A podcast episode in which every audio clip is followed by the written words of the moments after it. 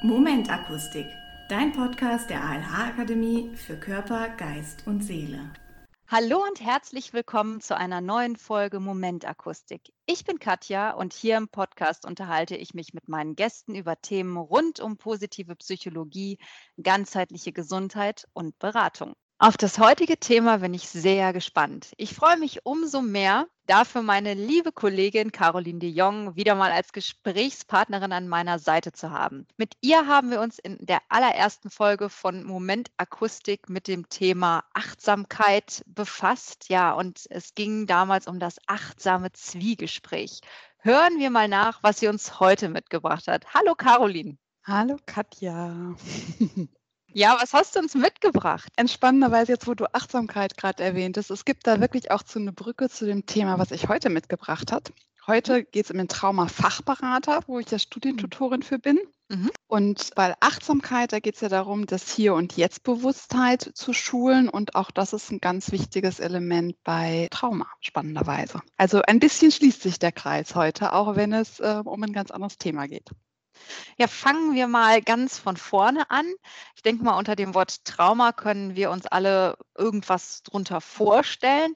Aber vielleicht kannst du uns doch mal ein bisschen mehr briefen und vielleicht auch deine Definition von Trauma mal vermitteln, damit wir einen Überblick über dieses breite Feld bekommen können. Ja, gern. Also ich erzähle jetzt einfach mal, wie es mir ging. Ich selber habe bei Trauma viel an Erdbeben vielleicht gedacht oder mhm. Missbrauch, mhm. Vergewaltigung, wirklich so ganz heftige, einschneidende Erlebnisse. Als ich die ganzen Studienbriefe für den Traumafachberater-Lehrgang lektoriert habe, habe ich aber auch dazu gelernt und gelernt, es geht gar nicht in allererster Linie um das äußere Geschehen, sondern es geht darum, wie das Erlebnis vom Gehirn verarbeitet wird, mhm. ob man vom okay. Trauma spricht oder nicht. Also ein Trauma ist oft ein überwältigendes Erlebnis, was auch mit einem Gefühl von Lebensbedrohung einhergeht mhm. und was so heftig ist im Moment, dass das Gehirn auf ein Notfallprogramm umschaltet und somit gar nicht mehr das Erlebnis wirklich in seiner Vollständigkeit verarbeitet und nicht mehr mit Ort und Zeit versetzen kann, sondern nach einem Schock dann wirklich auswächst zu einem Trauma. Das heißt, dass einfach das Erlebnis nicht in Ort und Zeit verortet ist und somit mhm. jederzeit triggerbar ist. Ja, okay. Und wie kommen wir jetzt zur Traumafachberatung? Wenn ich es richtig verstanden habe, ist das ja keine Traumatherapie. Magst du da ein bisschen weiter mal ausholen? Also es gibt Überschneidungen mit der Traumatherapie, aber auch ganz mhm. klare Grenzen. Die Überschneidung ist die, dass der Traumafachberater auch als Aufgabe hat, wie so eine psychische Erste Hilfe zu leisten bei traumatisierten Menschen. Das heißt auch Psychoedukation, also den erklärt, was mit denen los ist, den erklärt, was Trauma ist, den erklärt, was Auswirkungen von Trauma sind, sodass die betroffenen Leute oder auch Angehörige von Betroffenen viel mehr Phänomene zuordnen können. Also zum Beispiel, mhm. ne, es kann manchmal sein, ein Symptom kann sein, dass jemand anfängt zu zittern. Und okay. da kann man ja, wenn der Körper plötzlich unkontrolliert ist und man versteht nicht, was mit einem los ist, kann das ja nochmal zusätzlich bedrohlich sein. Mhm. Und so ist einfach ein Stück Psychoedukation den Leuten erklären, was zum Trauma dazugehört, erklären, womit es zu tun hat und auch klar machen, dass es was völlig Normales als Aufgabe vom Traumafachberater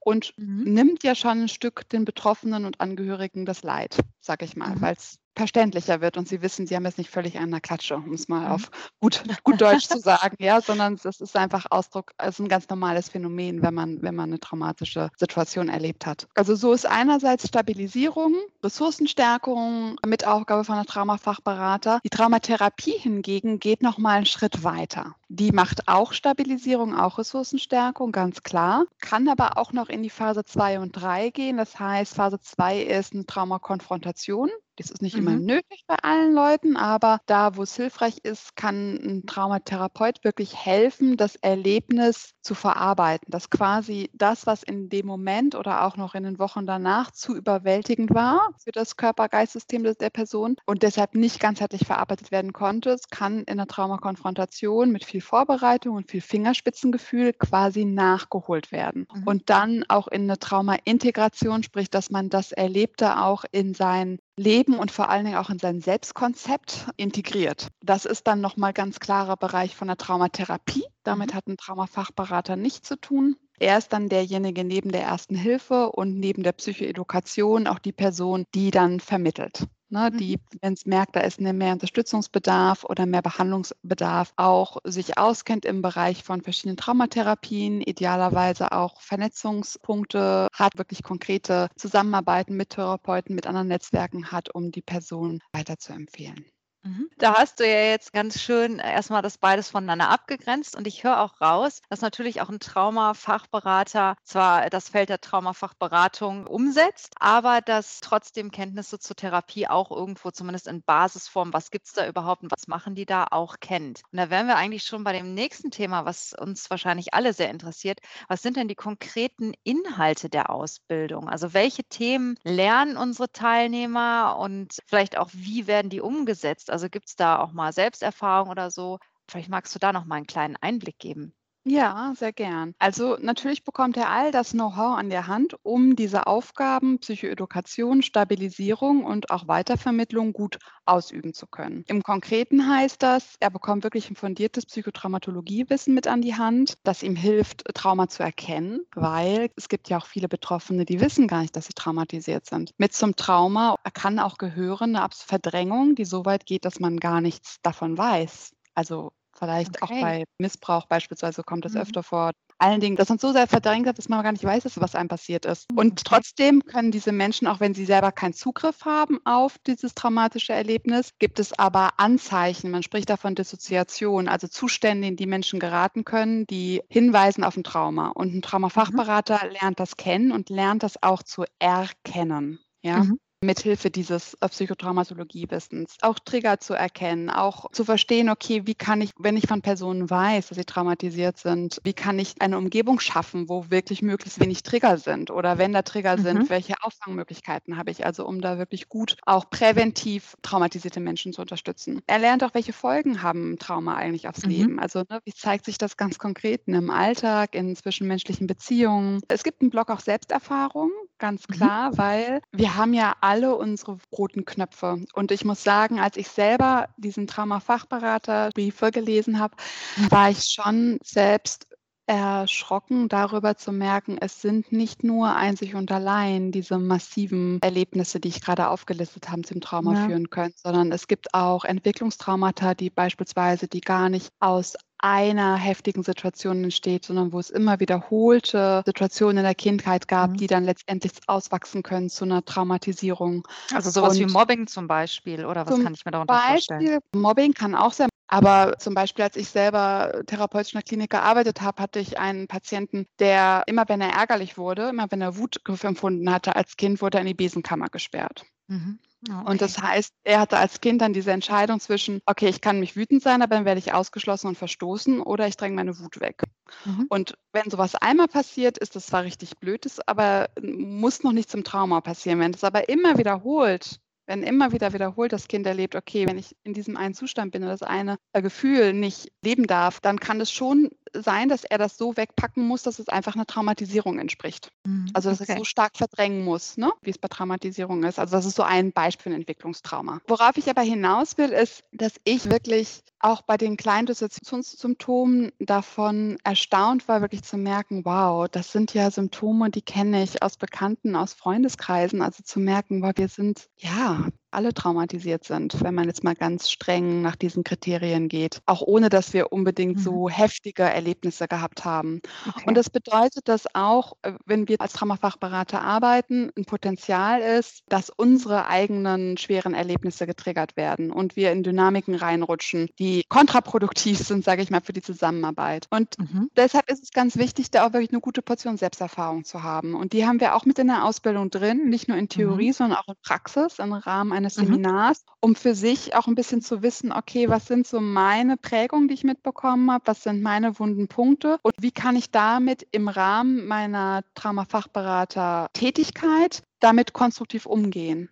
Ne, dass ich nicht da einfach nur anspringe und vielleicht in eine Traumadynamik reinrutsche und die Täterrolle übernehme und damit auch nicht mehr die Person helfen kann, sondern mhm. kann ich da wirklich in der Neutralität bleiben, die es als Helfer auch ein Stück braucht. Also insofern als Selbsterfahrung einfach auch ein wichtiger Punkt, der Teil der Ausbildung ist. Stabilisierung, ganz klar. Da haben wir wirklich viele Studienbriefe zu und auch Webinare und auch ein Seminar, um nicht nur das Know-how, sondern auch die Fertigkeit zu erlernen, Stabilisierungstechniken anleiten zu können und anwenden zu können an Klienten. Und dann noch ähm, ein großer Block traumazentrierte Beratung, dass man einfach so ein bisschen weiß, okay, was kann mir in der Beratung begegnen? Wie baue ich das auf? Wie sind Verläufe? In welchen Kontexten kann ein Traumafachberater mit reinkommen? Was bedeutet das in einzelnen Kontexten? Wie gehe ich um mit Akutfällen, mit Krisen, mit suizidgefährdeten Klienten und so weiter? Das ist einfach auch noch ein Teil. Mhm. Und dann zum Abschluss gibt es dann noch so eine Supervisionsebene, also ne, wo man nochmal Fälle näher bespricht, wo das ganze Wissen nochmal gebündelt behandelt wird, es auch Möglichkeiten gibt, wenn man schon mit traumatisierten Menschen arbeitet, auch Fälle aus seinem Berufs eigenen Berufsalltag mit einbringen zu können und im Rahmen von Supervision zusammen zu besprechen. Mhm. Ja, super. Danke für die Aufführung. Jetzt wissen wir, glaube ich, alle ein bisschen mehr und können uns auch ganz konkret was darunter vorstellen. Und jetzt stellt sich mir oder uns allen natürlich auch die Frage, was sind denn die Voraussetzungen? Also was muss mitgebracht werden? Ist die Ausbildung für eine bestimmte Zielgruppe? Kann das jeder machen? Für wen ist die Ausbildung besonders geeignet? Und ja, welche Voraussetzungen gibt es denn da, wenn ich da mitmachen will? Ja, also als Voraussetzung ist es so, dass wir dadurch, dass sich die Ausbildung sehr spezifisch um das Thema Trauma handelt,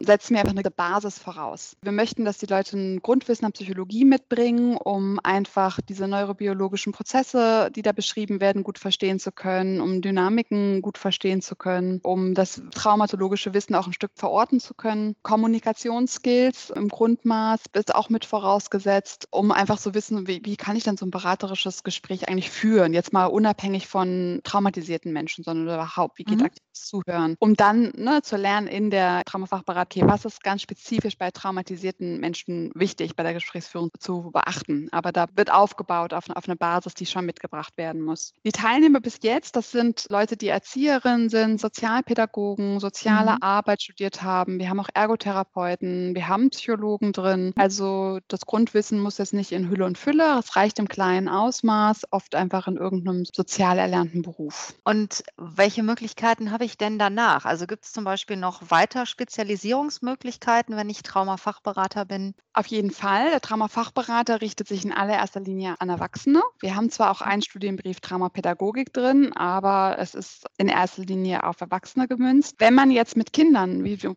Beispiel Erzieher, schwerpunktmäßig ja. mit Kindern arbeitet, ja. dann gibt es die Möglichkeit bei uns das Vertiefungsmodul Traumapädagogik noch zu belegen, um einfach da nochmal zu schauen, wie kann ich jetzt mit Kindern wirklich diese Stabilisierungstechniken mhm. umsetzen? Welche Sprache kann ich mit Kindern finden? Wie kann ich Kindern, die ja auch noch in okay. ihren Umgebungen sind, die können ja nicht so leicht in einer Umgebung, die ihnen nicht gut tut, können ja nicht so leicht sagen, ach, ich wechsle, ich wechsle meine Eltern.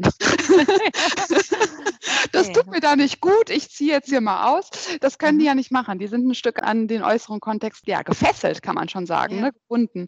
Und da zu gucken, okay, wie kann ich Kinder in diesem Kontext unterstützen, dass sie dann Umgang, anderen Umgang mitfinden. Mhm. Könnte ich, wenn ich sage, wo mich interessieren eigentlich nur die Kinder, macht das Sinn, direkt einfach nur mit dem Vertiefungsmodul zu starten? So wie es bei uns konzipiert ist, nicht, weil das Vertiefungsmodul, das ist ein dreimonatiger Lehrgang, also vergleichsmäßig mit dem Traumafachberater sehr kurz.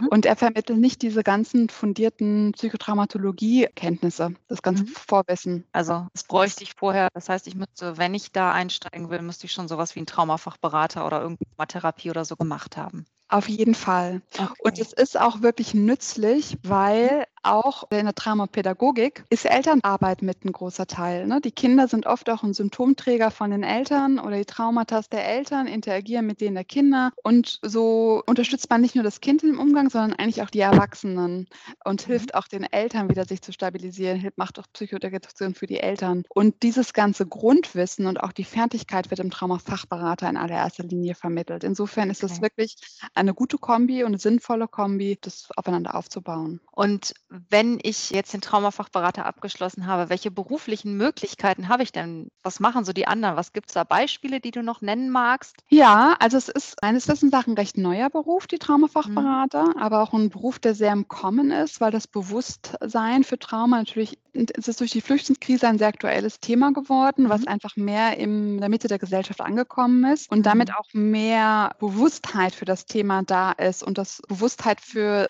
ähm, dass das Know-how gebraucht. Und so kann man als Traumafachberater einerseits sich selbstständig machen. Wirklich in unsere Dozenten sind selber in eigener Praxis tätig. Zu mhm. denen kommen dann Erwachsene, die Unterstützung suchen. Man kann es aber auch in bestehenden Berufen natürlich mit einbinden. Ich denke jetzt an Sozialarbeiter oder mhm. Erzieherinnen, die ja, ja sowieso berufsbedingt sehr viel mit Menschen zu tun haben und viel mit Menschen zu tun haben, heißt auch immer mit traumatisierten Menschen potenziell viel zu tun haben zu können. Mhm. Und da einfach nochmal zusätzlich zu ihrer Hauptaufgabe nochmal einen anderen Blick und eine andere Herangehensweise finden können. Eine Aufgabe ist auch wirklich Behörden zu beraten beispielsweise oder Schulungen zu geben, intern von Institutionen. Ich denke jetzt an Kitas, Wohngruppen, aber potenziell auch im wirtschaftlichen Kontext, auch mhm. dafür traumatisierte Menschen. Also es ist natürlich jetzt aktuell noch vor allen Dingen im sozialen Kontext verortet, muss man jetzt fairerweise sagen, aber es ist ein Themengebiet, das wirklich umkommen ist, was sich in viele bestehende Berufe integrieren lässt. Mhm. Ja, Caroline, hast du noch ein paar abschließende Worte, die du uns nochmal mitgeben möchtest, gerade in Bezug auf die Traumafachberatung, den neuen Beruf?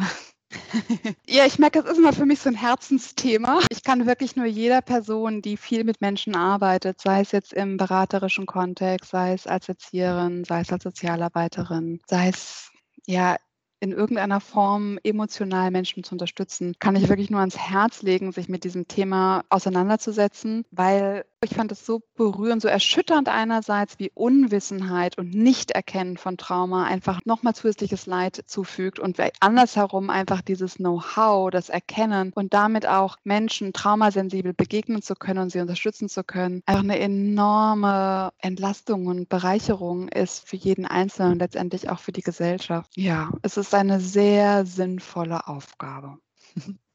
Da sieht man auch, wie sehr du dafür brennst und wie wichtig das ist. Ja, lieben Dank, Caroline. Das hast du wirklich uns allen jetzt schön erklärt und nahegebracht. Da bleibt mir nur zu sagen, wirklich ein großes Danke an dich und schön, dass du dabei warst. Ganz lieben Dank, Katja. Tschüss. Ja, und wenn dich der Traumafachberater interessiert oder was wir sonst noch so an Bord haben, schau doch einfach mal bei uns auf unserer Homepage nach. Starte gerne im April oder dann wieder im Oktober mit dem Lehrgang Traumafachberater und melde dich, wenn du Fragen hast. Wir sind immer gerne für dich da. Tschüss.